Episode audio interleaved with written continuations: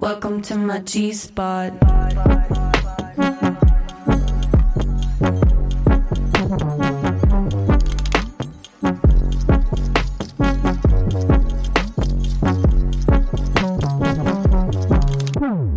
Hi Leute, ich bin Stefanie Giesinger und das hier ist G-Spot. Mein wunderschöner, kuscheliger, haariger G-Spot. Für alle, die jetzt nicht zuschauen, sondern irgendwo anders meinen Podcast hören. Ich sitze in einem Set, das sehr kuschelig und weich ist. Ihr könnt bei YouTube reinschauen. Da gibt es mich auch visuell zu betrachten. ähm, das hier ist ein Ort, an dem ich mich vollkommen wohlfühlen möchte und mit Gästinnen, das sind unter anderem Freundinnen, Expertinnen, Menschen, die mich inspirieren, über die Themen sprechen möchte, die mich interessieren und euch sicherlich auch. Und mein Wunsch ist es, dass wir uns einmal die Woche hier treffen, um tiefer mit Leichtigkeit in Themen einzusteigen. Die Morning Pages. Meine Gedanken zu diesem Thema. Sex. Es ist ein Tabuthema, das gebrochen werden will, vor allem hier bei G-Spot. Denn ich liebe es, darüber zu sprechen, von anderen dazuzulernen und es als das wahrzunehmen, was es ist. Etwas vollkommen Normales. Ob man nun sexuell aktiv ist oder nicht, Sex ist ein großer Bestandteil unseres Lebens und wir werden im Alltag davon ständig beeinflusst. Durch Medien, Werbung, Trends etc. Desto älter ich werde, umso mehr merke ich, dass Sex sich rückblickend in jeder Lebensphase sehr unterschiedlich angefühlt hat. Allein schon dadurch habe ich das Bedürfnis, diesem Thema mehr Aufmerksamkeit zu schenken, denn ich habe das Gefühl, da ist noch so viel mehr zu entdecken. Der G-Spot will gefunden werden. um guten Sex mit anderen zu haben, was ich definitiv möchte, muss ich mich wohlfühlen, der Person vertrauen und im Moment sein können. Das ist natürlich nicht immer gegeben. Und es stellt sich mir eh die Frage, was ist guter Sex eigentlich? Bisher hatte ich nur Sex mit Männern, der oft dann zu Ende war, wenn der Mann gekommen ist. Ich und meine Bedürfnisse waren häufig nicht nur zweitrangig für meinen Gegenpart, sondern auch für mich. Habe ich schon mal einen Orgasmus vorgetäuscht? Hell yes. Wieso verstehen bestimmt viele. Mit meinen Freundinnen spreche ich mit Vergnügen über Sex, aber ich merke auch immer, dass eine gewisse Scham mit dem Thema verbunden ist. Vor allem in meinem weiblichen Freundinnenkreis. Auch ich trage einen großen Teil in mir, der sich irgendwie komisch anfühlt, wenn ich darüber spreche. Also habe ich mich entschieden, hier mit euch öffentlich drüber zu reden. ich springe sozusagen ins eiskalte Wasser. Also wieso ist das so? Wieso ist Sex ein Tabuthema in unserer Gesellschaft? Theoretisch können wir alle vom Austausch der eigenen Erfahrungen, Vorlieben und die damit verbundenen Ängste und Sorgen nur profitieren. Neulich habe ich ein Buch gelesen, in dem die Autorin ausdrücklich sagt, guter Sex ist lernbar. Ihr Buch hat mir geholfen, Sex aus einer ganz neuen Perspektive zu betrachten. Und die Autorin ist heute hier.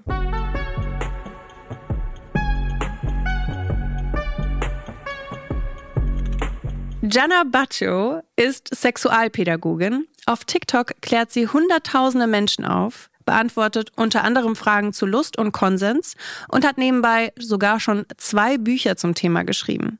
Ich freue mich sehr, heute mit ihr über die weibliche Sexualität, die sogenannte Orgasm Gap und alle weiteren Fragen zu diesem spannenden Thema zu sprechen. Dankeschön. Ich freue mich auch. Willkommen. Ja, danke. Erstmal ein Fun Fact zu dir. Ich habe gelesen, dass du erstmal Grundschullehrerin werden wolltest und in deinem nächsten Leben ein Delfin. oh Gott, das habe ich mir irgendwo gesagt. Ne? Ja, stimmt. Ja, soll ich das erklären? Also genau, ich wollte mal Grundschullehrerin werden und dann kam irgendwie alles anders und ich bin Sexualpädagogin geworden. Irgendwie hat es ja dann doch, also so rückblickend sehe ich den roten Faden, aber in dem Moment war das erstmal total das Chaos, als ich so das Studium beziehungsweise das Referendariat ja auch noch abgebrochen habe. Ähm, genau, und Delfin, ja, das habe ich mir irgendwann gesagt, weil ich halt voll das Element Wasser liebe. Also sobald ich im Wasser bin, dann bin ich irgendwie ich, habe ich immer so das Gefühl. Und ich liebe es einfach, im Wasser zu sein. Kann ich nachvollziehen. Und ich liebe Delfine auch, aber ich habe so eine kleine Anekdote dazu. Will ich, sie wissen? Weiß ich nicht. es ist äh, auf jeden Fall ein sensibles Thema, glaube ich. Denn ich war im Urlaub und habe Delfine im Meer gesehen und habe diese dann gepostet auf Social Media und habe gesagt, ich wäre so gerne ein Delfin. Kannst so viele. Menschen meinten dann so, nee, du willst kein Delfin sein. Delfine sind richtig asoziale Wesen. Es gibt Videos, wie männliche Delfine eine, einen weiblichen Delfin umkreisen und dann vergewaltigen. Dann männliche Delfine essen Delfinbabys auf. Und ich habe mich dann so ein bisschen reingelesen und ich war so, oh, ich habe mir was ganz anderes unter Delfin vorgestellt. Wusstest du das? Äh, Ja, also genau. Ich habe natürlich, äh, darauf bin ich ja auch schon ein paar Mal angesprochen worden mit diesem Delfin. Und ja, also ich habe dann auch davon gehört und deswegen äh, distanziere ich mich von dem Satz, den ich damals gesagt habe. Ich war jung und brauchte das Geld. Ich habe erstmal ein kleines Spiel vorbereitet, damit wir dich etwas besser kennenlernen und warm werden. Es ist so ein bisschen nie wieder oder. Nie wieder Sex oder nie wieder küssen. Ich weiß, es ist fies. Oh, das ist aber wirklich schwer. Nie wieder Sex. Also ich würde lieber küssen, glaube ich, weiterhin. Wirklich? Ja, ich liebe Küssen. Aber ist Küssen nicht auch ein Teil von Sex? irgendwie? Ach so, ja gut, wenn das dann, wenn ich dann noch weiter da küssen dürfte, wenn das sozusagen damit integriert, also wenn ich quasi den Sex nehmen könnte, um dann zu küssen, dann wäre es okay. Dann hätte ich wahrscheinlich ganz viel mehr Sex in meinem Leben. Es stellt sich mir eh die Frage, was ist Sex überhaupt? Wann fängt Sex an? Ja, das ist ja sowieso. Für viele ist ja eben Sex dann die Penetration, wenn man jetzt heterosexuelle Menschen fragen würde. Aber genau, würdest du jetzt mal Frauen fragen, dann äh, lesbische Frauen, dann wäre das ja wieder ganz anders. Okay, nächste Frage. Nie wieder Solo-Sex oder nie wieder PartnerInnen-Sex? Ja, wahrscheinlich aber nie wieder Solo-Sex. Ich würde wahrscheinlich eher darauf verzichten, weil ich dieses mit Partner oder Partnerin finde ich so wichtig. Ich finde das so verbindend. Ja. Ja. Kann ich nachvollziehen. Ich glaube, ich würde mich auch für PartnerInnen-Sex entscheiden. Ich glaube, ich würde die ganze Zeit dann so Ausflüchte finden, dass ich halt dann beim Partnerinnen-Sex einfach auch Solo-Sex habe. Voll. Also ich meine, Masturbieren während Sex ist ja eigentlich auch etwas, oder Selbstbefriedigung während Sex mit einer anderen Person Ja. ist ja eigentlich auch was Schönes. Nur einen richtig guten Orgasmus pro Jahr oder jeden Tag drei schlechte? Was sind denn drei schlechte Orgasmen? Keine Also- Ahnung, so drei, dreimal schlechten Sex. So. Also, was ist schlechter Sex natürlich? Da stellt sich mir die Ja, Frage. Aber also ich weiß natürlich, wenn ein Orgasmus sich jetzt nicht so intensiv anfühlt, so bei der Masturbation schnell irgendwie Druckabbau, das das wäre jetzt für mich irgendwie ein schlechter Orgasmus. Also nein, nein, nein, eben, der ist eben nicht schlecht, der ist ja auch für was da.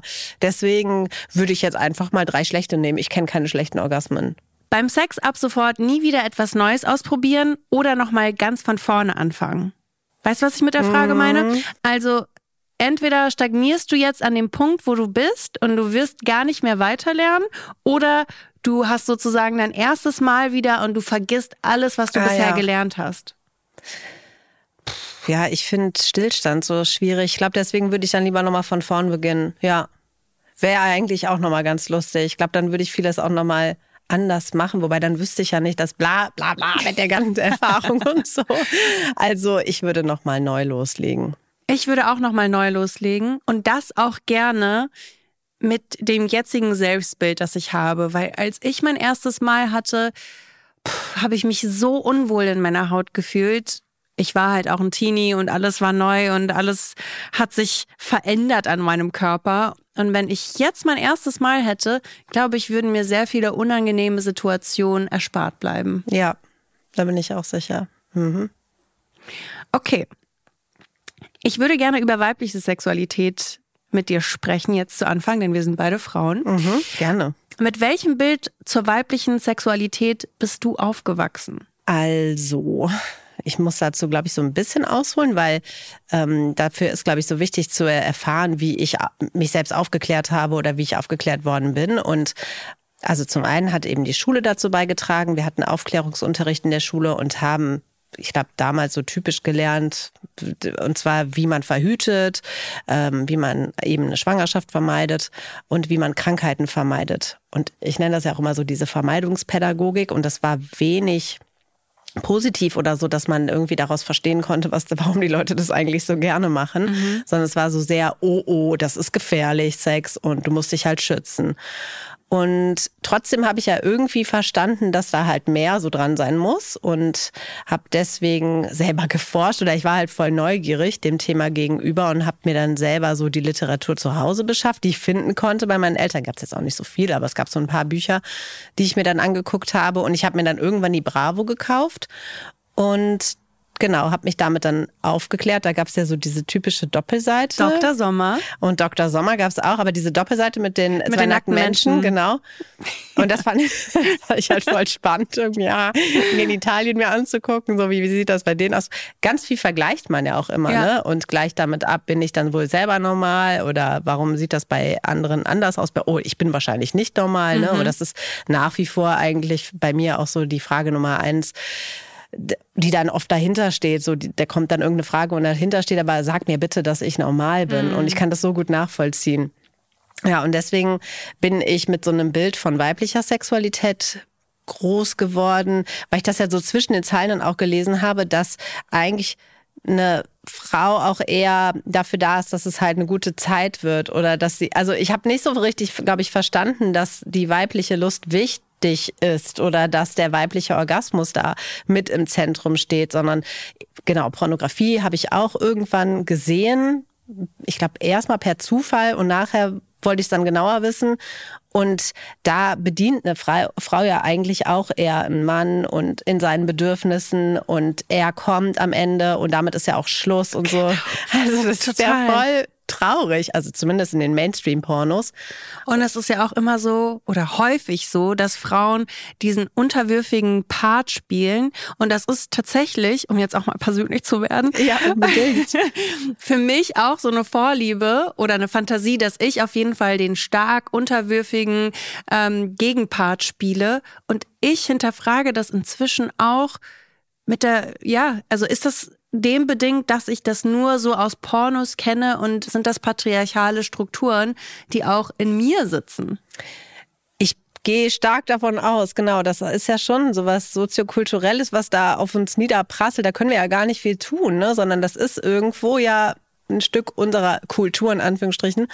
Und ich bin auch dadurch geprägt worden und ich habe eben auch anfangs lange gedacht, es ginge jetzt darum, dass es dem Mann gefällt und dass er ein gutes Erlebnis hat und klar, ich habe schon mich so gefragt, okay, what's in it for me? Also so, wo ist jetzt mein Orgasmus? Weil ich habe den erstmal nicht bekommen für eine längere Zeit auch. Und ich habe dann eben alleine, aber auch mit Partner eben rumprobiert. Wobei alleine war ich sowieso schon Spe Spezialistin auf dem Gebiet. Also ich habe ähm, mich, glaube ich, so im Vergleich zu anderen Personen relativ früh selbst befriedigt, weil ich das Gefühl total schön fand. Und das ist ja auch eigentlich dann so ein ja, Irrglaube, dass wir eben Mensch, äh, Kinder zu früh mit dem Thema Sexualität irgendwie konfrontieren können. Ne? Da gibt es ja auch so Begriffe dann wie ähm, Frühsexualisierung. Und ich finde es persönlich total ein Quatsch, weil entweder interessieren sich Kinder dafür oder nicht, aber du kannst eigentlich denen nicht mit Themen kommen, die sie nicht interessieren, weil dann gucken sie es nicht an oder hören weg oder verstehen es nicht. So einfach oh. ist das eigentlich, ne? Danke, dass du das sagst, weil ehrlich gesagt war das für mich immer ein Thema, das mit sehr, sehr viel Scham behaftet war. Ich glaube, ich habe auch sehr früh angefangen. Das ist ja was total Natürliches und ich finde, das dürfte ja eher insofern unterstützt werden, dass man halt Kindern dann beibringt, ey, das ist gerade was voll Schönes, was ihr da erlebt. Jetzt könnt ihr euch halt irgendwie dafür einen Raum suchen oder wir haben dafür auch einen Raum und es sollte ja schon ein geschützter Rahmen sein, eben, dass man dann auch Kindern beibringt, so dass, also erkunden und Selbstbefriedigung ist jetzt nicht unbedingt was, was Menschen hier so in der Öffentlichkeit machen. Das genau. kennt man jetzt eigentlich so nicht, sondern du kannst dir dafür halt einen äh, Raum suchen oder das in deinem Zimmer machen oder auch mit deinem Freund, deiner Freundin kannst du das auch machen. Wie schön wäre das eigentlich, Stimmt. wenn man das so äh, unterstützen könnte. Darf ich fragen, wie es bei deiner Familie war? Also konntest du mit deiner Familie über Sex sprechen? War das Thema zu Hause? Na, nicht richtig. Also ich würde jetzt auch nicht sagen, dass ich komplett liberal irgendwie erzogen wurde oder dass ich äh, da mit meinen Eltern über Masturbation oder sowas gesprochen habe. Nee, äh, weil was ja auch dazu kommt, ist ja, dass, glaube ich, so eine natürliche Scham oder was heißt natürliche Scham? Ich glaube ja auch, dass das was Kulturelles eben ja. ist, dass ich damit schon noch groß geworden bin. Und obwohl ich mich ja dann so früh selbst befriedigt habe, dachte ich schon eigentlich so, das geht jetzt nicht. Also ich kann mich auch noch in so eine Situation erinnern, wo ich mich gerade so irgendwie nachmittags mal vergnügen wollte. Und dann ähm, kamen meine Eltern irgendwie die Treppe hoch und ich habe sofort so aufgehört und äh, so getan, lololo, ich mache gerade was ganz anderes. Ne? Also, und das war ja nicht von denen vorgegeben. Ich kann mich nicht daran erinnern, dass meine Eltern niemals gesagt haben, das gehört sich nicht oder so. Zum Glück, weil das gibt's ja wiederum auch in anderen Familien, dass das so streng verboten wird, auch gerade bei Mädchen, so fasst sich da unten nicht an. Und übrigens, bei Jungs ist ja auch das Fassen, so das Anfassen des eigenen Genitals viel natürlicher, weil sie beim Pinkeln berühren sie ja immer ihren Penis. Ne? Und wir haben ja eigentlich so wenig Bezug zu unserer Vulva, weil wir die wir müssen es ja schon richtig so nach vorne beugen und so best wir sie sehen können. Wir fassen sie halt auch nicht an. So beim, beim Pinkeln wischst du halt mit dem Klopapier irgendwie drüber. Also es ist ja so wenig ja, lustnah. Und da haben Jungs schon einen gewissen Vorteil, dadurch, dass sie ihn halt von klein auf selbst auch berühren. Du hast recht. Ja. Welche Entwicklung hat deine Sexualität in den letzten Jahren so durchlaufen? In den letzten Jahren, also ich glaube vor allem eben durch Geburt und wir haben jetzt ein kleines Kind oder anfangs ein Säugling, war das äh, nochmal ein kompletter Waschgang, der da so durch uns oder durch mich auch gegangen ist. Also ich habe, glaube ich, mich da nochmal neu kennenlernen dürfen und auch nochmal meine Sexualität irgendwie da, das musste sich erstmal voll einruckeln. Also es gab da Zeiten, wo ich überhaupt keine Lust hatte auf Sex, mir es überhaupt nicht vorstellen konnte und dann wieder Zeiten, wo ich mehr Lust drauf habe. Also das ist echt nochmal anders geworden. Und jetzt geht's, glaube ich, viel mehr darum, auch dafür Zeiträume zu finden und sich eher so zu verabreden. Also sowas, wo ich früher dachte, nee, Quatsch, also das braucht man ja jetzt nun wirklich nicht. Ne? Sex ist doch was, was sich einfach so ergibt und was halt so spontan passiert. Ansonsten ist es voll unromantisch. Ansonsten ist es voll unromantisch. und jetzt bin ich eher dabei, alles Mögliche in Frage zu stellen, was ich früher mal gedacht habe. Ne? Also so mhm. Romantik, was ist eigentlich Romantik? Ne? Stelle ich halt jetzt komplett in Frage und denke mir so, ja, das ist ja eigentlich auch nur eine Idee oder ein Ideal, dem wir da folgen von Romantik. Und ich glaube, es ist halt ein Irrglaube zu denken bei einer Langzeitbeziehung, dass zwei Menschen mit ihrem so ganz eigenen Alltag, Biorhythmus, Hormon, bla und was noch alles dazu kommt, dass die zum gleichen Zeitpunkt auf einmal Lust aufeinander haben. Stimmt. Die und denkst du, wenn man sich verabredet, dann ist es so, dass man sich auf diesen Moment schon einstellen kann und dann ist es schöner schon fast in dem Moment. Denn für mich war es auch schwer, sich zu verabreden für Sex. Denn in meinem Hinterkopf war dann immer so, ja, okay, aber was ist, wenn ich dann doch keine Lust habe? Und dann habe ich irgendwo schon so eine Pflicht und ich könnte niemals sagen, nein, jetzt doch nicht. Deswegen ist es auch schwer für mich zu denken, eine Verabredung dafür mhm. abzuschließen. Ja, doch, es, es funktioniert schon. Und vielleicht kann man das Wort Sex oder die Idee von Sex dann auch so ein bisschen erweitern oder noch um andere Dinge ergänzen. Also so ähm, Sex, wenn das für mich jetzt zum Beispiel dann nur bedeuten würde Penetration, so du hast dann halt Penetration um 14 Uhr, dann ist für mich schon so, oh nee, da, so, da habe ich jetzt ja gar keinen Bock drauf. Sondern so, okay, was, was könnte denn stattfinden? Eher so der positive Blick drauf, was, oder was müsste denn stattfinden, dass du da Bock drauf hast? Mm. Und dann mm. sieht es schon anders aus. Und so, ah ja, okay, ja, ich brauche jetzt, ne, weil dann geht es ja auch viel darum, was brauche ich denn eigentlich gerade? Was ist eigentlich gerade mein Bedürfnis? Und boah, vor drei Jahren war mein Bedürfnis eigentlich eher so gehalten zu werden, gekuschelt zu werden, eigentlich so mehr Energie auftanken und ich brauche eigentlich gerade Verbindung, mhm. weil so ich das gefühlt gar nicht mehr hatte und sich das auch mal immer wieder zu fragen, so was brauche ich eigentlich gerade und wie kann ich das dann auch bekommen? Wie wurdest du eigentlich zur Sexualexpertin? Also ich wollte halt irgendwie immer so vor der Kamera stehen. Ich hatte irgendwie immer da voll Bock drauf, vor der Kamera zu stehen. Das war immer so mein, mein Traum. Ich glaube, heutzutage weiß ich, dass es mir eigentlich mehr darum geht, dass ich Leute unterhalte oder dass ich denen was mitgebe, mhm. weil jetzt, äh, genau, äh, also jetzt habe ich ja auch so Live-Shows gemacht und habe so gemerkt, ah ja, ja, ja, ich merke schon so, ich komme da jetzt näher wieder hin, so worum es mir so ursprünglich geht, ging.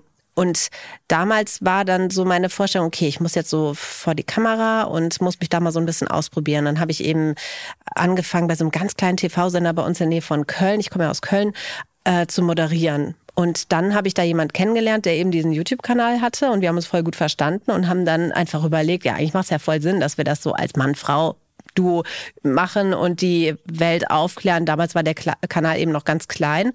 Und dann haben wir Anfang 2011 das erste Video zusammen gedreht und das hochgeladen und dann ging es eigentlich so los. Also das hat dann eben voll gut auch zwischen uns gepasst und kam gut an. Und dann wurde der Kanal größer und dann wurde es halt irgendwie sozusagen professioneller. Dann haben wir irgendwann äh, Videos auch für einen größeren Sextoy-Hersteller gemacht und dann nahm das so plötzlich so professionelle Züge an, obwohl das ja so gar nicht geplant war. Also ich glaube schon, was ich mitgebracht habe, ist so diese Neugier diesem Thema gegenüber und die Offenheit darüber zu sprechen. Aber ich war ja zu dem Zeitpunkt überhaupt keine Expertin. Ne? Ich war Anfang 20 und war halt so, ja, ich rede da jetzt mal so drüber, ne? Aber mir ging es eigentlich mehr erstmal darum, vor der Kamera zu stehen. Und dann alles weitere sozusagen, wirklich so das Professionelle mit den Ausbildungen, das kam eigentlich erst danach. Ich habe dann irgendwann die Ausbildung gemacht als Sexualpädagogin, dann Sexualberaterin und so weiter. Und das kam aber alles erst später. Also so reingerutscht. Rein, genau, es ergeben sich so viele lustige Wortspiele. Genau. Frühlingsgefühle, hallo. Ich glaube, wir alle haben Lust zu daten oder uns einfach auch ein bisschen auszuprobieren mit anderen Menschen, jetzt wo es wärmer wird. Es gibt eine tolle Möglichkeit, dies online zu machen mit Bumble. Bei Bumble gibt es unterschiedliche Features, wie zum Beispiel den Inkognito-Modus oder erweiterte Filter und Interessen-Badges, wodurch man leichter eine kompatible Person finden kann. Was ich auch sehr smart finde, es gibt einen Inkognito-Modus bei Bumble. Der verbirgt dein Profil, bis du ein Match hast mit einer anderen Person. Also wenn du jemanden dann geliked hast, wirst du der Person angezeigt und wenn ihr ein Match habt, dann könnt ihr in Kontakt treten. Damit kann man vermeiden, dass KollegInnen oder Ex-PartnerInnen einen auf der App sehen. Was auch mega cool ist bei der App, man kann auf eine witzige und ja, aufmerksame Art und Weise einem potenziellen Match schreiben, was einem am Profil gefällt. Also ein Kompliment geben. Und das noch vor einem Match. Also ich kann euch nur ans Herz legen, Bumble mal auszuprobieren. Es ist auf meinem Handy. I'm having fun with it. Probiert die Features aus. Es gibt neue Features, es gibt alte Features, die auch einfach sehr viel Sinn ergeben. Und damit kann man schneller und einfacher genau die richtige Person finden, nach der man sucht. Alle Infos dazu findet ihr wie immer in den Show Notes. Werbung Ende.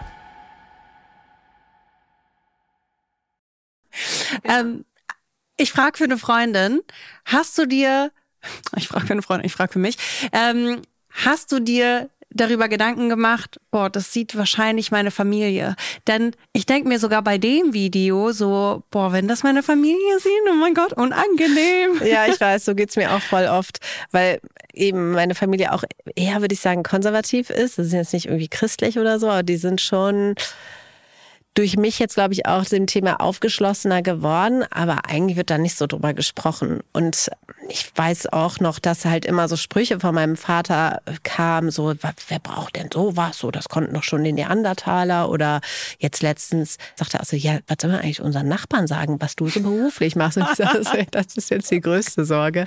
Ja, eigentlich jetzt egal, so was ihr denen erzählt. Oder sagt denen doch die Wahrheit, was werden damit eigentlich? Und ich glaube, wenn so grö also klingt voll doof, ne? So, wenn so größere Meilensteine dazukommen, wie jetzt, dass ich ein Buch geschrieben habe, ne, ist das für ihn was, mhm. wo er dann so sagen kann, ja, so meine Tochter, die hat auch ein Buch geschrieben. Das ist, glaube ich, für ihn mehr wert, als dass ich jetzt vor der Kamera irgendwelche Videos mache. Ne? Das ist, das, ich glaube, das liegt aber halt auch einfach an der Generation, die Boomer-Generation, die einfach jetzt nicht versteht, was das soll. Wir haben schon so ein bisschen darüber gesprochen, dass du früh angefangen hast mit Masturbation bist du dann auch das erste Mal während dem Masturbieren gekommen? Mhm. Okay. Und wie wichtig findest du Solo-Sex jetzt auch im Erwachsenenalter? Ich finde es mega wichtig. Ich finde es halt echt super wichtig, weil das ach, ich weiß nicht, es hat halt so viele Benefits, finde ich. Also das ist echt so eine, ja, zum einen so eine kleine Auszeit. Es ist wirklich mal nur, ich bin jetzt gerade im Fokus, geht jetzt mal gerade nur um mich. Dann ist es ja, ja, einfach so diese ganzen hormonellen Dinge, die da passieren, ne? Und das rein biologische, was man ja dann erklären kann, eben, dass Hormone ausgestürtet werden, dass es gut ist für den Stressabbau, dass es gut ist für die Durchblutung und das Immunsystem, all das, ne? Dass es völlig kostenfrei ist und so weiter. Also die ganzen Vorteile. Aber dann ist es auch was, finde ich, was ja auch einer Beziehung etwas bringen kann. Also wo man ganz viel über sich selbst lernt, das auch weitergeben kann, ähm, zeigen kann auch. Also insbesondere, wenn jetzt zum Beispiel Frauen noch nie zum Höhepunkt beim partnerschaftlichen Sex gekommen sind, dann vielleicht auch mal die Masturbation zu zeigen, um dem anderen zu zeigen, so wie, wie mache ich es mir eigentlich selbst, damit er oder sie dann auch mal die Chance hat zu sehen, okay, was, was brauchst du denn eigentlich, um zu kommen? Also ich kann mich immer nur wieder für die Masturbation aussprechen. Und dann geht es ja auch ganz viel darum, eben so das Thema halt aufzuarbeiten, zu enttabuisieren, weil die Masturbation ja auch lange Zeit halt voll verpönt war und ich meine, dass wir jetzt da irgendwie so relativ offen drüber sprechen können, ist ja auch schon ein Meilenstein. Ne? Ich, vor einigen äh, Jahrzehnten war das ja längst noch nicht so. Und da war es ja echt auch ver verboten oder zumindest wurden Pamphlete darüber verfasst, ne, was alles schädlich ist an der Masturbation. Voll, ich kann mich noch daran erinnern, früher wurde immer erzählt, wenn die Jungs sich zu viel am Penis rumspielen, dann wächst der Penis schief. ja. Ja, genau, oder nach tausend Schuss ist Schluss oder all sowas, ne, womit dir eher so Angst gemacht wird oder du Stimmt. wirst blind und all solche Sachen. Voll schlimm, womit da gearbeitet wird. Würdest du sagen, das ist die größte Veränderung, die du momentan so gesellschaftlich beobachtest, dass Menschen eben mehr Verständnis dafür haben und eben auch Solo-Sex nicht mehr so negativ behaftet dargestellt wird? Ja, ich glaube, das zählt mit zu Dingen, die sich sehr verändert haben. Aber was ich natürlich noch mit wahrnehme und total begrüße, ist eben, dass eine größere Offenheit dafür ist, für Diversität, unterschiedliche Geschlechter zu sehen, zu benennen und und dafür auch eine größere Akzeptanz auch zu haben. Also das ist einfach so was von Normalität inzwischen, also vielleicht ist es meine Bubble auch, ne? Aber für mich ist es halt ähm, total normal. Und ich möchte natürlich auch, ich arbeite da ja selbst auch mal wieder an meiner Sprache, dass ich möglichst alle irgendwie mit einbeziehe. Aber das nehme ich eben mit wahr. Also das, glaube ich, ist auch sowas oder sexuelle Orientierungen, dass es dafür jetzt auch eine größere Akzeptanz dafür gibt, als es noch vor einiger Zeit der Fall war. Auf jeden Fall eine positive Veränderung, die nehme ich tatsächlich auch wahr, auch in meinem eigenen Umdenken. Ähm, würdest du aber sagen, dass die Sexualität von vielen Menschen nach wie vor stark geprägt ist von Pornografie? Ja, schon. Schon, weil wenn man jetzt äh, zum Beispiel mal Männer fragt, wie sind Männer aufgeklärt worden, dann sagen schon auch viele durch Pornografie eben. Und das prägt einfach auch das Bild von, von Sex und wie Sex auch abläuft. Und ich glaube eben für viele ist dann die, die Penetration oder so der Ablauf von Sex schon noch irgendwo der, der gleiche. Also so, es gibt halt ein Vorspielen gewisses, hoffentlich. Mhm. Dann gibt es den Akt, Akt an sich, ne, wo so Penetration stattfindet. Und dann gibt es den Abschluss mit einem Orgasmus. Und dann ist halt auch vorbei. Und das aufzubrechen ist, glaube ich, gar nicht so einfach, weil ja, weil es einfach so diese vorgefertigten Bilder gibt, gar nicht nur durch Pornografie, aber schon alleine wie äh, Sex medial dargestellt wird, ne, wenn man sich jetzt mal einen Film anguckt dann äh, sieht man da ja auch einen gewissen Ablauf und kann irgendwie immer so das gleiche Skript, was immer und wieder wiederholt wird, sehen. Voll unrealistisch, oder? Mich nervt an Filmen so sehr, dass natürlich A, erstmal so Sex dargestellt wird, man ist irgendwo, man hat ganz plötzlich total Lust aufeinander, man reißt sich die Klamotten runter und man hat wilden Sex miteinander, ohne Kondom, natürlich, oder irgendeinem anderen Mittel zum Schützen. Und dann, wenn man kein Kondom benutzt, dann bleiben sie auch so weiter im Bett liegen, als wäre nichts passiert. Also ich meine, aus mir läuft Sperma raus. Ich weiß ja, nicht, schön, ob das ungewohnt so ist. ja, schön, dass du es nochmal so benennst. Ja, genau. Ja, total unrealistisch. Ja, genau. Also spontane Lust, die man da immer sieht, ne, da Ach ja, man könnte da mal echt eine neue Sitcom schreiben, die da realistischere Bilder zeigt. Also ich finde, auch da findet ja jetzt dann irgendwie so ein Umdenken statt, aber es passiert eben sehr, sehr langsam. Mhm. Ja, aber ich glaube schon, dass das eben ähm, große Einwirkungen hat auf das Bild von, von Sexualität und ich nehme es stärker bei Männern wahr, weil die auch einfach glaube ich, zum größeren Teil noch visuell angesprochen werden. Also ich bin eigentlich nicht so Fan davon zu sagen, ja, Frauen sind so und Männer sind so. Aber wenn man jetzt, glaube ich, mal eine ähm, Untersuchung machen würde, dann würden, glaube ich, schon sehr viele Männer sagen, ja, sie werden durch visuelle Reize erregt. Und das findet einfach dann oder kann durch Pornografie am besten befriedigt werden. Voll. Und sich, und da ist die Masturbationserfahrung ja dann auch die, dass sie sich ein Porno anschauen und holen sich darauf einen runter. Und ähm, meistens sozialisieren sie sich ja auch so, verständlicherweise, dass sie sich eben möglichst schnell einen runterholen, also dass sie schnell zum Abschluss kommen, den Laptop wieder zuklappen, es könnte ja gleich jemand reinkommen, ne? So, wenn man jetzt mal so an das Teenager. Und ich glaube, deswegen nehmen auch die Fragen so zu ähm, vorzeitigem Samenerguss nehmen auch zu, weil sich viele auch schon so konditioniert haben, dass sie halt äh, so möglichst mhm. schnell unter Spannung so zum Höhepunkt kommen. Und mhm. das ist aber selbst beigebracht. So, keine Angst, Leute. Das ist alles auch wieder reversibel, also das kann man auch wieder umkehren. Mhm. Alles eigentlich, was man selber sich äh, an, beigebracht hat, lässt sich ja wieder zurücklernen, anders lernen und so weiter. Das ist immer so das Schöne, was ich sagen kann. Aber man müsste eigentlich mal so eine Art Bestandsaufnahme machen. So, okay, was habe ich jetzt bisher gelernt? Weil das alles ist ja ein Lernprozess. Ne? Deswegen hat du hast das so schön am Anfang gesagt, ähm, wie du mich vorgestellt hast, eben Sex, guter Sex ist lernbar. Und das alles ist ja irgendwo gelernt, was wir jetzt heute können. So dieses ganze Repertoire, was ich jetzt habe, das ist eben jetzt gelernt. Das ist ein Status quo und den kann ich aber auch erweitern. Ich kann wieder Dinge verlernen, neu dazulernen. Und ich finde, das ist aber voll mutbringend auch, ne? Auch für Menschen, die jetzt sagen so, ach, ich bin jetzt gerade aber nicht so zufrieden mit meinem Sexleben. Ja, ist halt ein Status quo von vielen und vielleicht sieht es aber in einem Jahr wieder ganz anders aus. Ich möchte noch mal zu Pornografie etwas fragen. Also aber, kann jede Frau squirten? Ähm, nein, ähm, kann nicht. Also ähm, es gibt zwar Menschen oder Coaches, die sagen, ja, also ich kann das jeder Frau beibringen, aber grundsätzlich ist es schon auch eine anatomische Frage.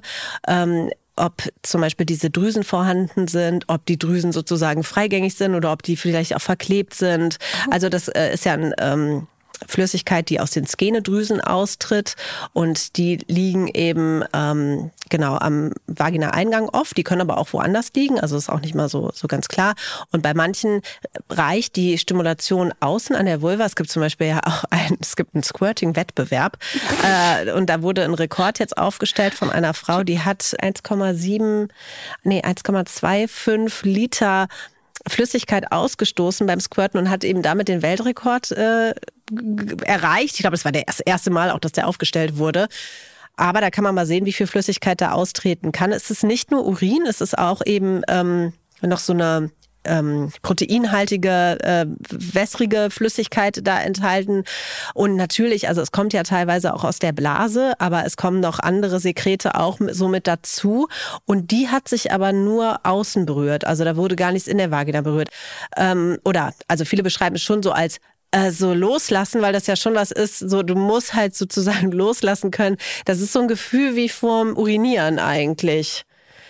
Und das wollen ja viele auch nicht, ne? So dieses Gefühl, so, äh, ich pinkle jetzt gleich ins Bett, aber weil du gefragt hast, ob das jetzt eigentlich nur Pipi ist. Also man kann vorher auf Toilette gehen und sozusagen die Blase entleeren und trotzdem kommt Flüssigkeit raus. Okay. Ja. Spannend. Kann man die Klitoris eigentlich so zu viel benutzen? Also kann, kann sie sozusagen abstumpfen? Denn ich benutze Hilfsmittel, unter anderem einen Unterdruckstimulator. ähm, und ich habe das Gefühl, wenn ich dann Sex mit einer anderen Person habe und dann versuche, mich mit meiner Hand zu befriedigen, dann ist das wesentlich schwerer. Ja. Ja, ist ja. das so? Also stumpft meine Klitoris ab? Nee, abstumpfen nicht, aber auch das ist natürlich konditioniert, also beigebracht weil ähm, diese ganzen äh, Toys und ich selbst benutze die auch und empfehle die zum Beispiel auch Frauen, die noch nie einen Orgasmus hatten, weil die halt sehr schnell und effektiv arbeiten, ne? weil die einfach ja so eine mechanische Reizung hervorrufen, die du mit deiner Hand gar nicht schaffen kannst. Ne? Das ist ja so fein vibrierend und so schnell. also da können ja manche innerhalb von Sekunden oder Minuten kommen. Und da geht's ja ganz viel dann auch so um Druckabbau und ja, ist auch super. Also so kann man ja schnell einen Orgasmus erleben. Aber auch da ist eigentlich das Gleiche, so wie mit Pornos. Wenn du dir halt sozusagen beibringst, dass du jetzt damit immer oder so regelmäßig kommst, dann führt auch das dazu, dass du ja eben auf diese effektive und energiearme oder energieschonende Art und Weise kommst und vielleicht auch da zwischendurch mal die Hände benutzen, auch dass dein Körper einfach lernt, ah, okay, da kommen jetzt auch noch andere Reize dazu. Und die, die verstehe ich aber auch, die Reize und kann darauf reagieren, ne? Weil es gibt eben so unterschiedliche Reize, die unser Körper aufnehmen kann und ähm, die, die Vulva, die reagiert ja so auf äh, verschiedene Arten, also so auf äh, Klopfen, Tasten, Vibrieren, alles Mögliche. Aber in der Vagina zum Beispiel ist es ja so, die ist halt eher empfindsam auf Druck. Also deswegen sind auch so mechanische äh, Bewegungen wie rein, raus, rein, raus für die meisten, ich spreche nicht für alle, aber für die meisten gar nicht so erregend, sondern eher sowas wie Druck oder so gezogen werden äh, von, der, von der Vagina, was dann eher was hervorruft. Auch das kann man trainieren. Also jetzt gibt es vielleicht auch einige, die zuhören und die sagen, ja, aber ich spüre in der Vagina gar nichts. Das kann man trainieren und kann auch da eben mit Toys oder besser eigentlich noch mit den Händen, weil du dann den beiderseitigen Effekt hast, so die Vagina empfindsamer machen und einfach auch dafür empfänglich machen und sich sozusagen ein bisschen unabhängiger machen. So sage ich das auch immer, so ein bisschen unabhängiger von der einen Art und Weise, wie du dann nur kommen kannst. Weil ich selbst kenne das auch. Also wenn ich eine gewisse äh, Zeit lang immer wieder regelmäßig mit Toys masturbiere oder auf eine Art und Weise masturbiere, dann ähm, brauche ich das sozusagen um dann auch effektiv kommen zu können. Und dann merke ich mal schon, ja, eigentlich müsste ich jetzt meinem Körper halt noch was anderes beibringen. Aber das ist halt immer cool. Ne? So, wenn du das dann so merkst, so, dann bring dem halt noch unterschiedliche Reize bei. Äh, mach zwischendurch mal was anderes, variier mal das Tempo, Rhythmus, mach mal eine andere Bewegung und so. Vielleicht ähm, sorgst du generell dafür, dass mehr dein Unterleib durchblutet ist, indem du den halt ein bisschen mehr bewegst, indem du das Be Becken ein bisschen mehr kippst. Also gibt's halt auch super viele Möglichkeiten. Ich könnte jetzt noch voll ausholen, so aus der Sexologie gibt's da so die verschiedenen ähm, äh, wie heißt es, die Gesetzmäßigkeiten des Körpers, mit denen du arbeiten kannst. Und das ist halt mega spannend. Und deswegen liebe ich auch so dieses Thema, weil ich damit eigentlich auch immer wieder zeigen will, ja, guck mal, auch wenn du gerade das Gefühl hast, du bist stuck, also du bist irgendwie fest, steckst fest, kannst du da trotzdem auch wieder rauskommen. Ich habe bisher immer nur genau das Gleiche gemacht und auch meist zu einer ähnlichen Uhrzeit, immer so am Abend vorm Schlafen gehen ja. und jetzt noch mit dem Unterdruck wie heißt das? Stimulator. Stimulator. so ein schönes Wort. Ja. Mit dem Unterdruckstimulator. Ähm, ja, an mich rangegangen. Aber was anderes habe ich eigentlich gar nicht mehr so richtig ja. probiert. Ja, man muss sich halt auch immer fragen, ist das, was ich gerade tue, anwendbar sozusagen oder übertragbar auf den Sex, den ich dann auch habe? Und da muss man sich ja in beiden Fällen, sowohl bei Pornografie als auch bei Sex mit Toys, die Frage mit Nein beantworten. Das ist halt nicht das Gleiche, ne? Stimmt. Ja.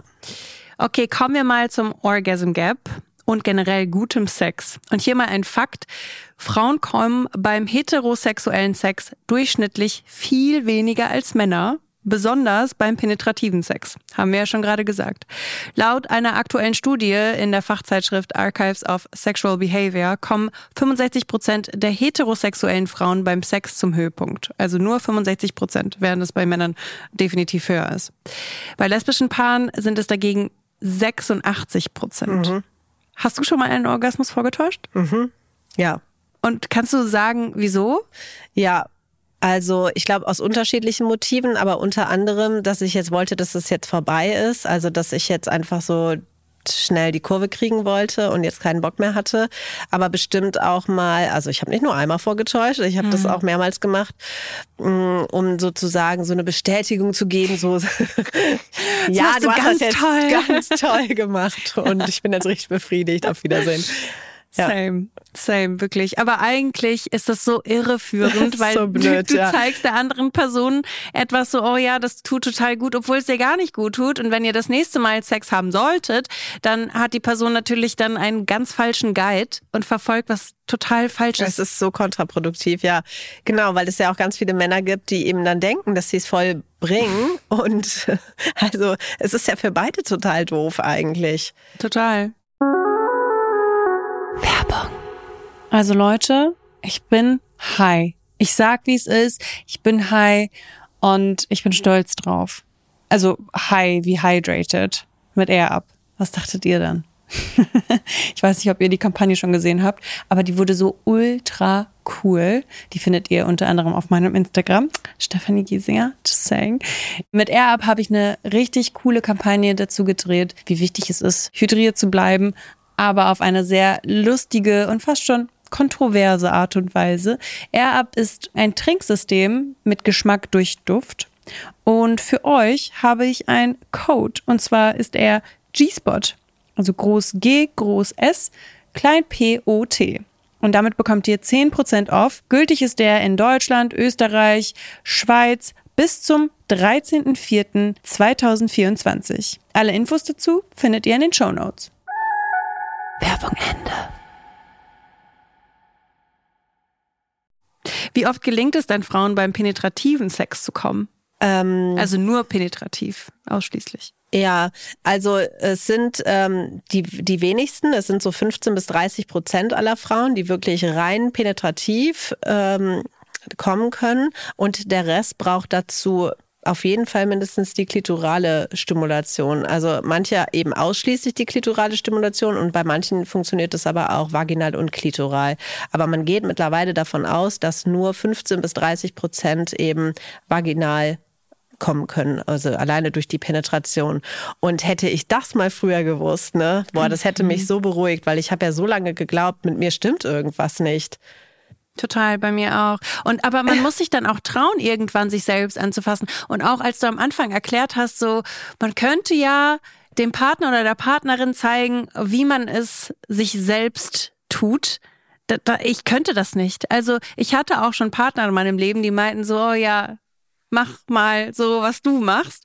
Und ich war so, nein, ah, nein, das ist viel zu intim. Ja, ist ja auch, ist ja auch total. Ja, zumal, ja, man da ja vielleicht auch so Bewegungen macht oder, oder sein Gesicht verzieht oder halt irgendwie was, wo man denkt, das möchte ich jetzt nicht unbedingt dem anderen zeigen, ne? Aber das, genau, das ist mega intim, auf jeden Fall. Ja, womöglich merkt man aber ja auch da, ah, okay, ich kann vielleicht nur kommen, wenn ich die Beine halt voneinander presse oder mich komplett anspanne oder die Luft anhalte auch, ne? Also das äh, merkt man ja dann vielleicht auch. Aber ähm, gr- grundsätzlich hilft das ja dann auch zu erkennen, so, äh, krass, ja, okay, das ist vielleicht die Erklärung, warum ich jetzt nicht beim Sex komme, weil so liege ich beim Sex auf jeden Fall nicht da. Ne? Und wenn, wenn man dann auch noch, also kann ich ja auch wieder aus eigener Erfahrung sprechen, wenn man dann auch noch dem anderen irgendwie was vorturnt oder so vormacht, um besonders lasziv auszusehen oder nur darauf achtet, dass man selber gut dabei aussieht, das ist auch nicht unbedingt lustförderlich. Also ich glaube einfach, wenn man sich halt wirklich gehen lässt und wenn man wirklich so in diesem ekstatischen Zustand ist, wo man vielleicht am ehesten zum Höhepunkt kommen kann, da sieht man in dem Moment jetzt nicht besonders fotogen aus.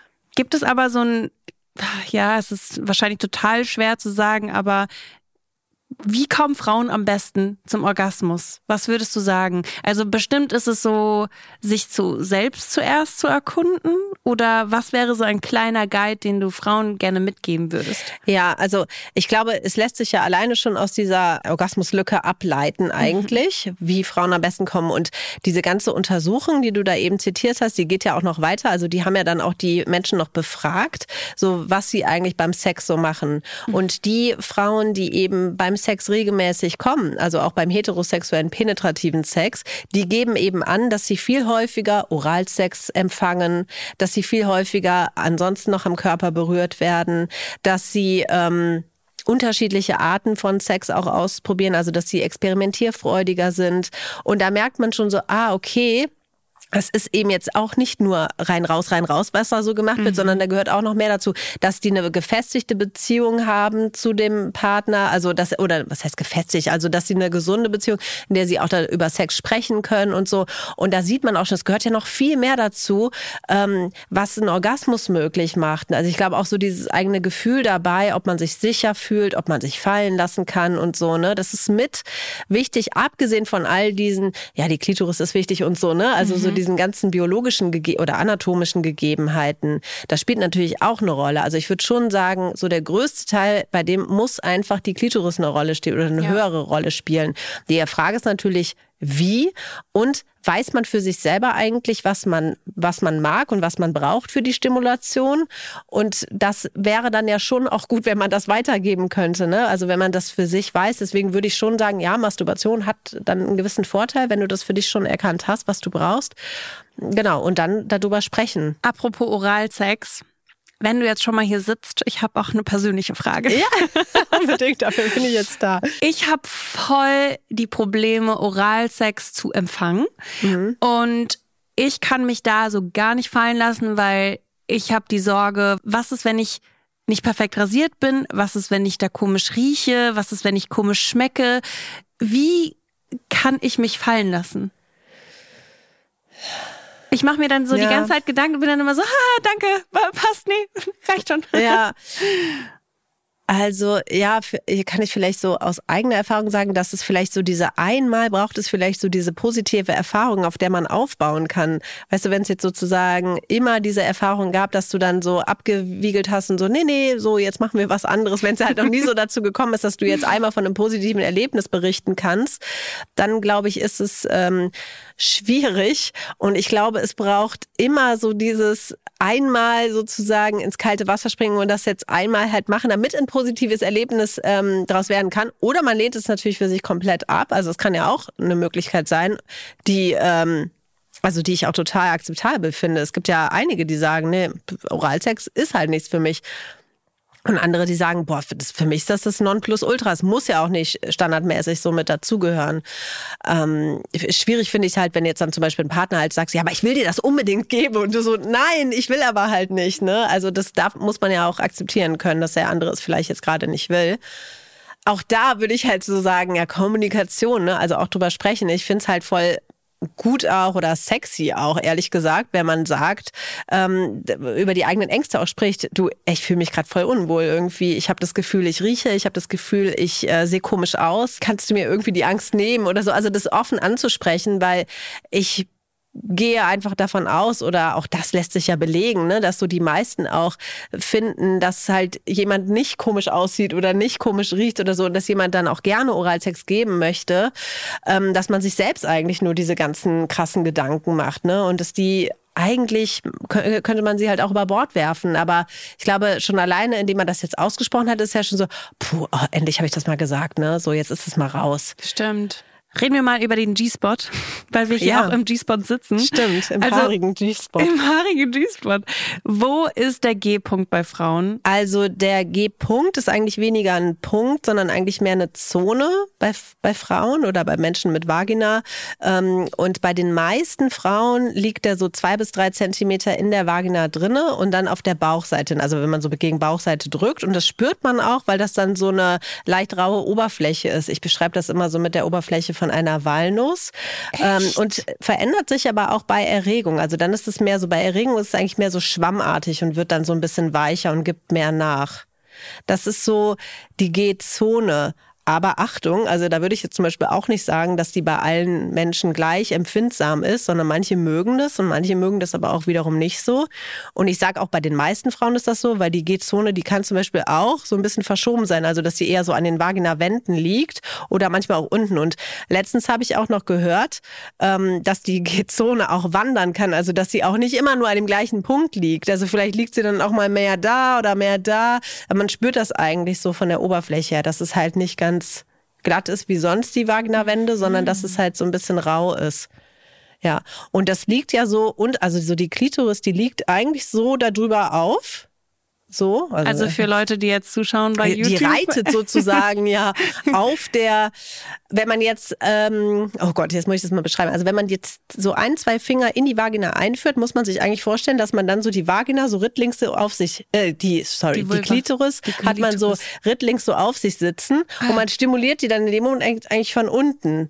Also weißt du, bei mir ist jetzt vorne ja. und hier oben das ist jetzt so äh, Klitorisperle. Perle. Genau, die kannst du ja dann noch so stimulieren von außen. Aha. Aber hier kannst du die Klitoris auch so von unten stimulieren. Okay, also für Leute, die jetzt nur zuhören, wie erklären wir das?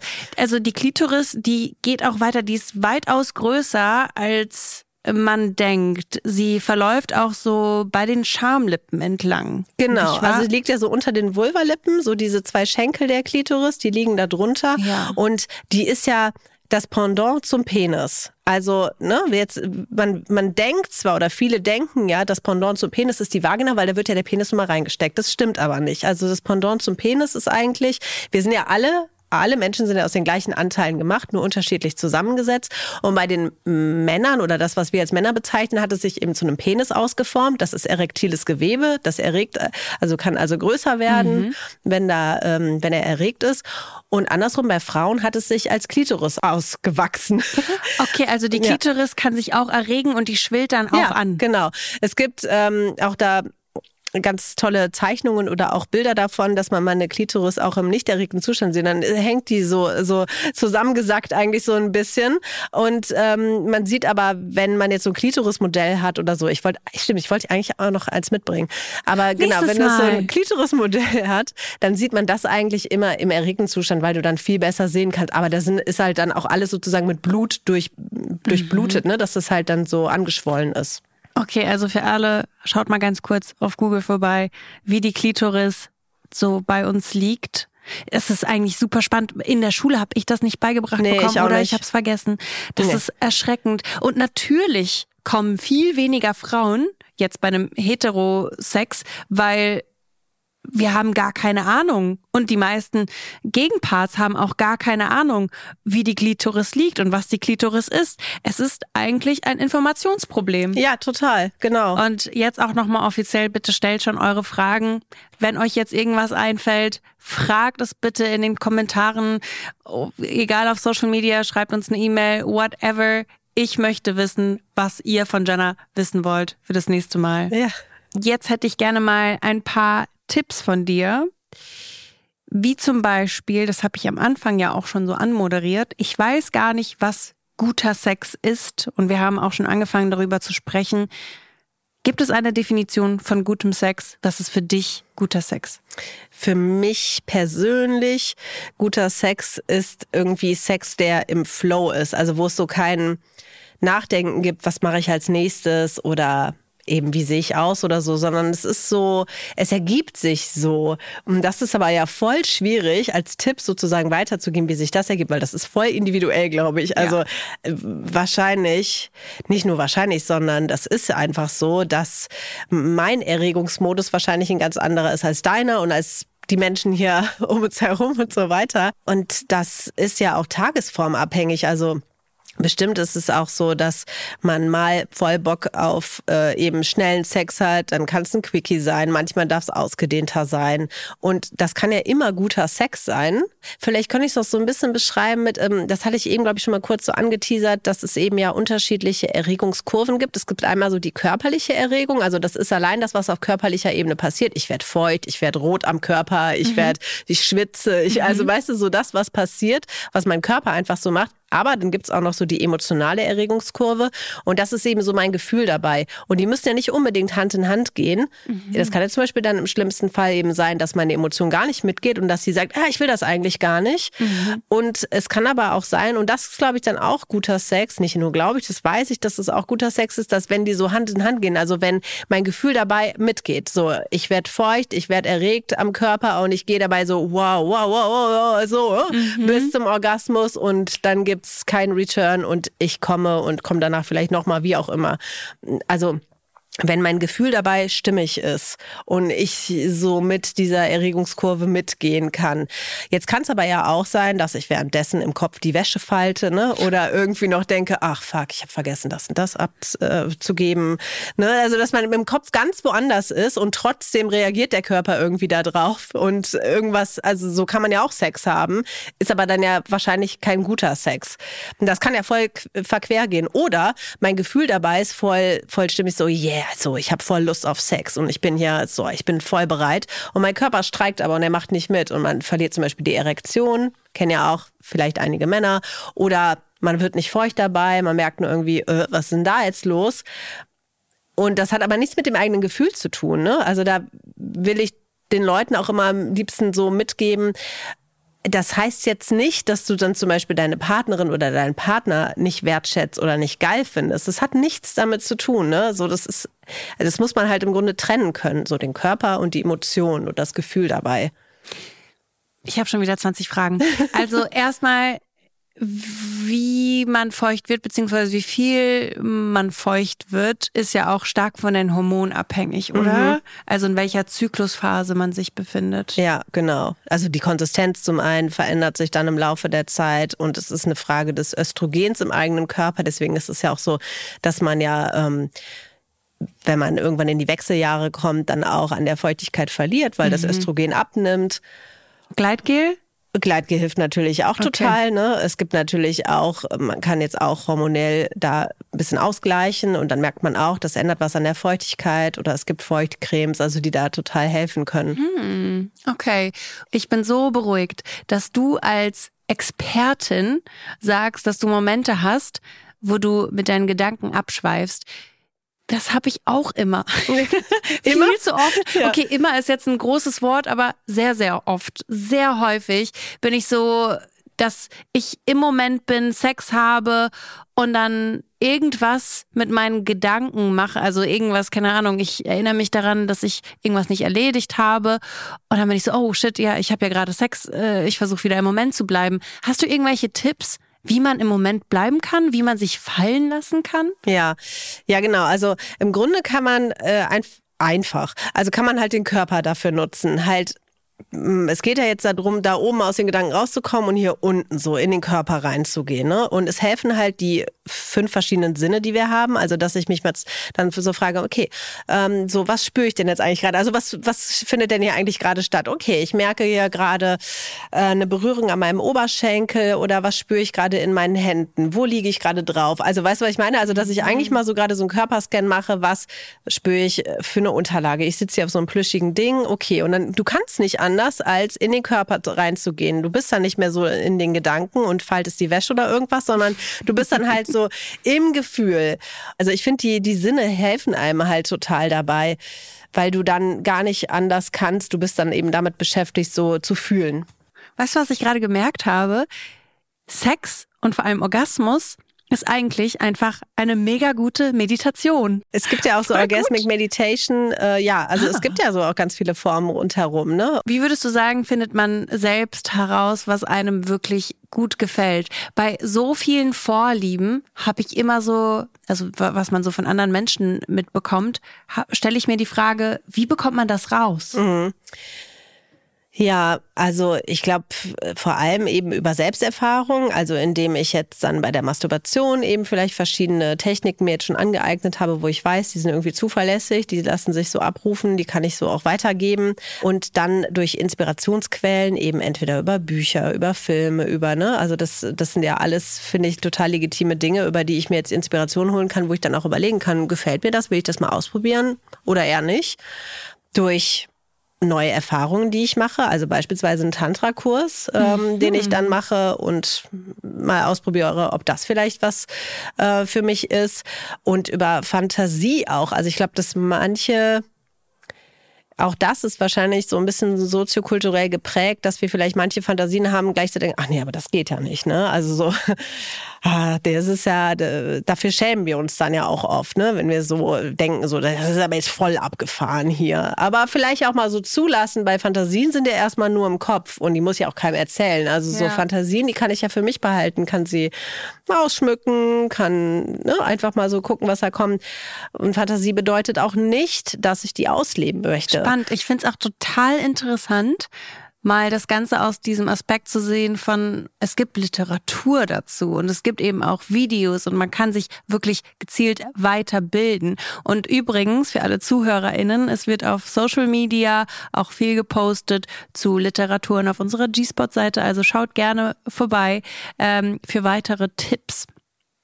Wie würdest du Scham abbauen? Also ich weiß, wir haben gerade schon so ein bisschen darüber gesprochen, dass es gut ist, auch dem Partner, der Partnerin zu sagen, ey, irgendwie habe ich Angst, dass sich das da, dass es komisch ist, dass es nicht perfekt ist. Gibt es noch andere Wege, Scham abzubauen? Also das eine ist, glaube ich, wirklich so das ganze Thema Kommunikation, das mhm. mal wirklich zu offenbaren und darüber zu sprechen. Ich glaube, dann wird so eine Scham schon kleiner. Und ähm, was man ja aber für sich auch machen kann, ist sich irgendwie zu fragen, woher kommt das eigentlich? Also ich glaube, dass manches ja auch wirklich irgendwie ganz gesund ist, so eine gesunde Scham, dass man jetzt vielleicht dann nicht in der Öffentlichkeit masturbiert vor allen mhm. Leuten oder so. Also dass man da eine gewisse Scham hat, dass man weiß irgendwie, das mache ich jetzt nur so in meinen eigenen vier Wänden. Und ansonsten bei Dingen, die einen wirklich stören, weil ansonsten kann man sich auch die Frage stellen, okay, so was ist dabei, ne? Du kannst dich ja ruhig schämen, aber wenn es dich halt wirklich stört, dann äh, sich mal zu fragen, okay, woher könnte das denn eigentlich kommen? Ist das vielleicht was anerzogenes? Ist das was, was ich von meinen Eltern mitbringe und so weiter? Und ich glaube, dadurch alleine können sich auch schon wieder viele Fragezeichen in Ausrufezeichen verwandeln, weil man dann auch merkt, ah krass, das ist zum Beispiel ein Glaubenssatz, den ich dann von meiner Mutter immer mitbekommen habe. Irgendwie fasse ich da unten nicht an zum Beispiel. Also die Ursachen zu suchen für verschiedene Schamgefühle, die man entwickelt hat. Ja. Und das löst man dann damit. Genau, also wenn man dem Ganzen ja so auf den Grund kommt, ist das ja oft dann so wie so ein Knoten, der sich dann so löst, wo man dann so mhm. sieht, ach guck mal, so da kommt das her oder das ist nur übernommen. Dadurch ist das natürlich nicht sofort weg und puff, dann hast führst du ein neues Leben, ja. sondern das bedeutet dann natürlich auch nochmal, okay, das wird wahrscheinlich immer wieder kommen, so das Thema und das, da, da darfst du dann immer wieder dran arbeiten. Aber ich glaube, dass schon alleine, wenn man das versteht, woher das kommt, kann man besser damit umgehen. Und vielleicht ist es auch was, womit man jetzt nicht vielleicht direkt mit dem Partner oder mit der eigenen Partnerin drüber spricht, sondern eher mit Freundinnen oder mit mhm. Freunden und es da erstmal so im lockeren Rahmen vielleicht anspricht. Mhm. Und auch mal dadurch merkt, so geht es den anderen eigentlich auch so. Da haben die vielleicht ein anderes Thema, für das sie sich schämen. Das ist ja oft so. Also ich habe die Erfahrung gemacht, in allen Fällen ist es eigentlich so, wenn man sich so offenbart, mhm. dann merkt man, alle um einen herum sind auch nur Menschen und du siehst oft ja nur die äußere Fassade und denkst dir so, wow, führt der ein perfektes Leben, ne? Und dann dann erlebst du aber dabei so, nee. Also gerade Social Media macht uns ja was vor und du siehst ja oft nur die schönen Seiten von einer Person. Voll. Aber ich finde es total schwer, wenn man so ein Neuling ist in manchen Dingen. Zum Beispiel, ich glaube, Scham ist auch stark verbunden mit Angst. Und diese Angst verspüre ich vor allem, wenn ich an etwas denke, was ich voll gerne mal ausprobieren würde. Ich würde total gerne mal Sex mit Frauen haben. Mhm. Und es gab schon einige Situationen, da war es so kurz davor, dass wir auch schon so rumgemacht haben, aber ich habe dann so eine Angst empfunden. Ich war so, oh, no, I'm sorry, ich kann es nicht machen. Nee, ich kann es einfach nicht machen. Und alles in mir hat sich so dagegen gesträubt, obwohl ich es unbedingt will.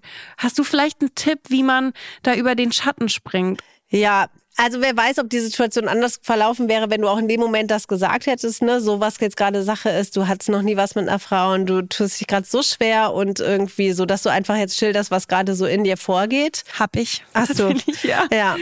Äh, und äh, also gleichzeitig kann ich es auch total verstehen. Und vielleicht ist es auch oft so, dass wir halt diese Loops brauchen, dass mhm. wir da mhm. immer wieder quasi durchgehen, bis wir irgendwann, weißt du, also dass okay. es auch zum Prozess dazugehört, dass es eben nicht beim ersten, dass wir uns halt nicht dafür verurteilen, denken, ach scheiße, jetzt habe ich versagt, so jetzt kacke, mhm. jetzt ist die Erfahrung vorbei, sondern nee, okay, jetzt gibt es wahrscheinlich ein nächstes Mal und dann kann ich wieder gucken, weil das Gefühl, was du dabei hattest, dass sich irgendwas gesträubt hat, ist ja auch für irgendwas da. Ne? Also Scham ist ja per se gar nicht schlecht, sondern die schützt uns ja vor etwas.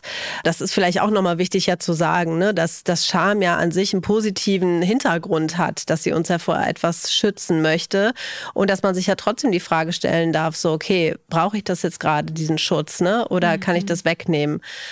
Und genau, vielleicht braucht es einfach dann noch ein bisschen Zeit und die Zeit darf man sich dann auch geben. Ich glaube, dieser Schutzmechanismus ist halt ähm, erstmal per se etwas, was gut ist, was wir anerkennen dürfen und wo wir einfach nochmal neu reingehen dürfen. Ich würde gerne auch so ein bisschen über Safe Sex sprechen.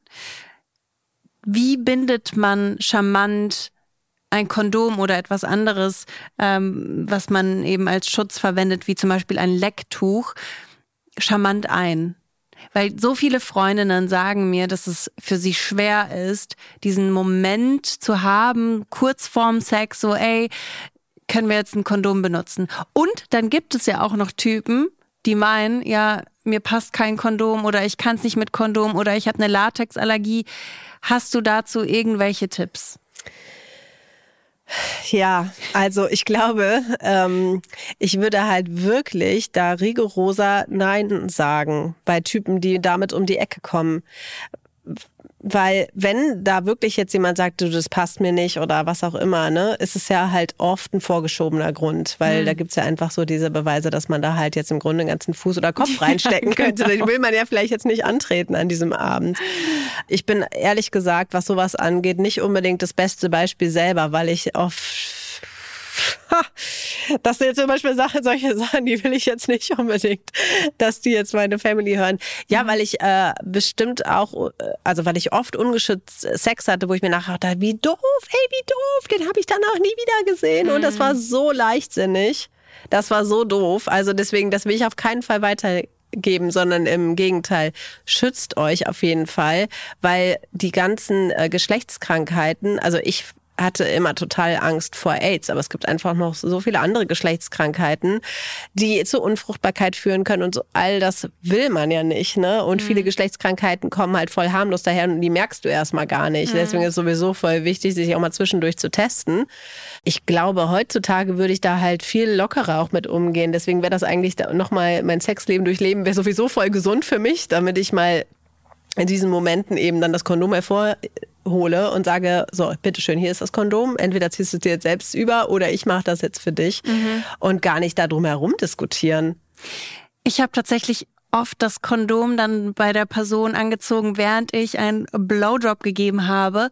Aber mir ist dann auch aufgefallen, wenn ich dann anfange, den Blowjob zu geben ohne Kondom, mache ich mich ja auch empfänglich für Krankheiten, die ich dann oral aufnehmen kann, oder? Ja, ja, klar. Okay. Und würdest du immer ja. einfach ein Kondom mit dir mittragen, egal in welcher Situation? Und vielleicht kommt es dazu oder ja? Ja, würde ich schon. Okay. Ja. Spannend. Und ich glaube auch ganz viele Menschen wissen nicht über ein Lecktuch Bescheid. Das habe ich auch nur von meinen queeren Freundinnen herausgefunden.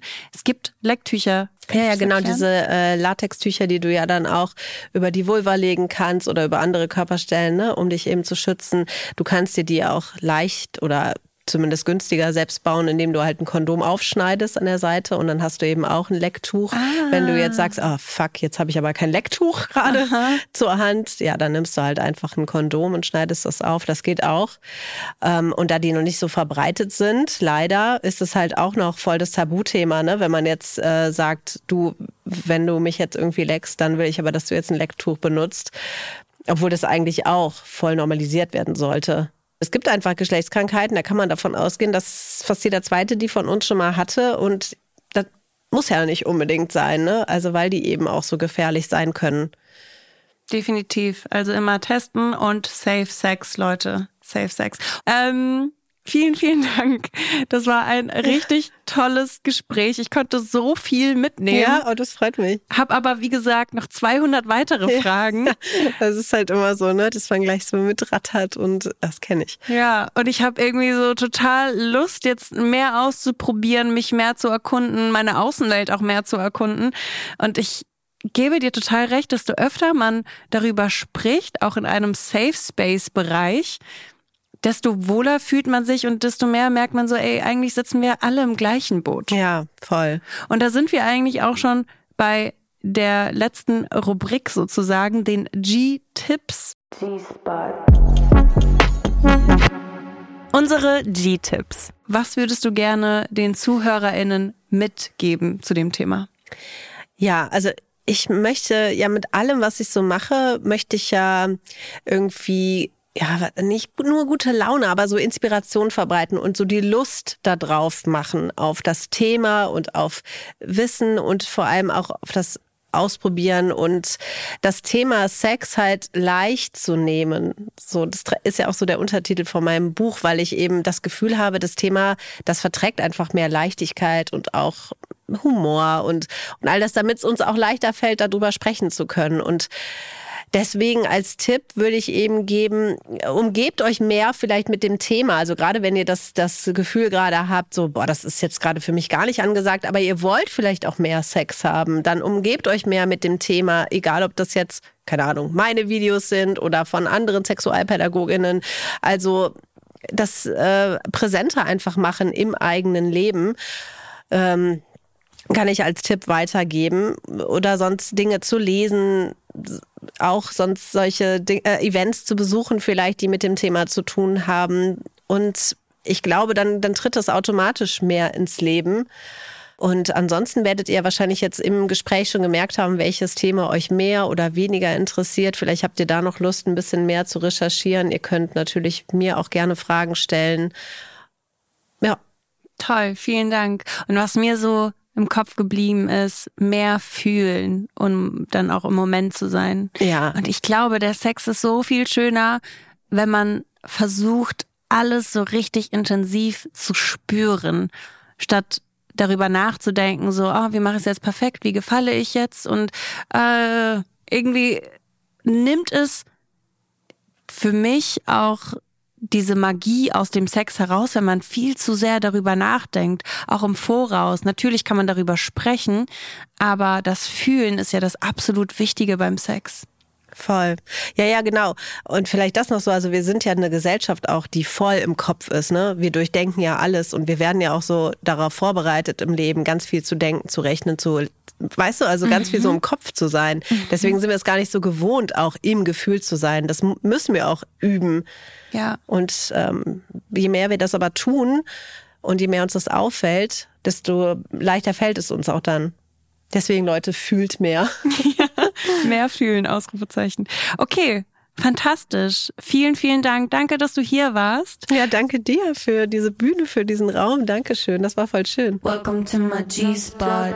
Vielen Dank fürs Zuhören an dieser Stelle auch an euch. Und uns gibt es jeden Mittwoch, beziehungsweise G-Spot gibt es jeden Mittwoch, überall, wo es Podcasts gibt und auch auf YouTube und auf Social Media Kanälen wie TikTok und Instagram. Folgt uns da gerne, stellt uns Fragen, gebt uns Feedback. Ich freue mich jedes Mal und wir sehen uns uns nächste Woche. Bye. Tschüss. G-Spot ist ein Studio Bummens Original. Executive Producer Konstantin Seidenstücker und Leni Fester. Produktion und Redaktion Kate Kubel, Peace Solomon Obong, Samuel Benke, Julia Schneider und ich, Stefanie Giesinger. Musik Jonas Hafke. Ton und Schnitt Leon Waterkamp und Christian Pfeiffer. Ich dachte ja, wir machen einen Podcast zusammen, Joko, und dann ähm, hängen wir einfach ab, einmal die Woche, unterhalten uns ein bisschen lustige Alltagsbeobachtung, manchmal politisches ja. Take, dies, das, Feierabend. Was stattdessen passiert, ich muss Sport machen. Naja, Scheiße. auf eine gewisse Art und Weise ist es aber auch abhängend, ne?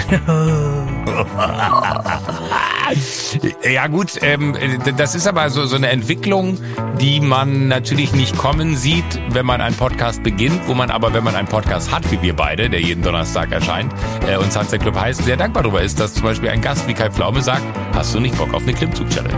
Ja, und jetzt mache ich seit zweieinhalb Monaten, trainiere ich Klimmzüge, bald ist es soweit, die große Auflösung, habe ich es geschafft, einen Klimmzug zu schaffen, also habe ich es geschafft, ihn zu schaffen und die Laune ist im Keller bei mir, außer natürlich, wenn wir uns unterhalten miteinander, aber den Rest der Zeit, den ich nicht mit dir Podcast mache, mache ich ja Sport. Ja, äh, schaltet doch einfach ein und hört rein. Wir würden uns sehr freuen. Und wenn es euch nicht gefällt, sagt bitte keinem.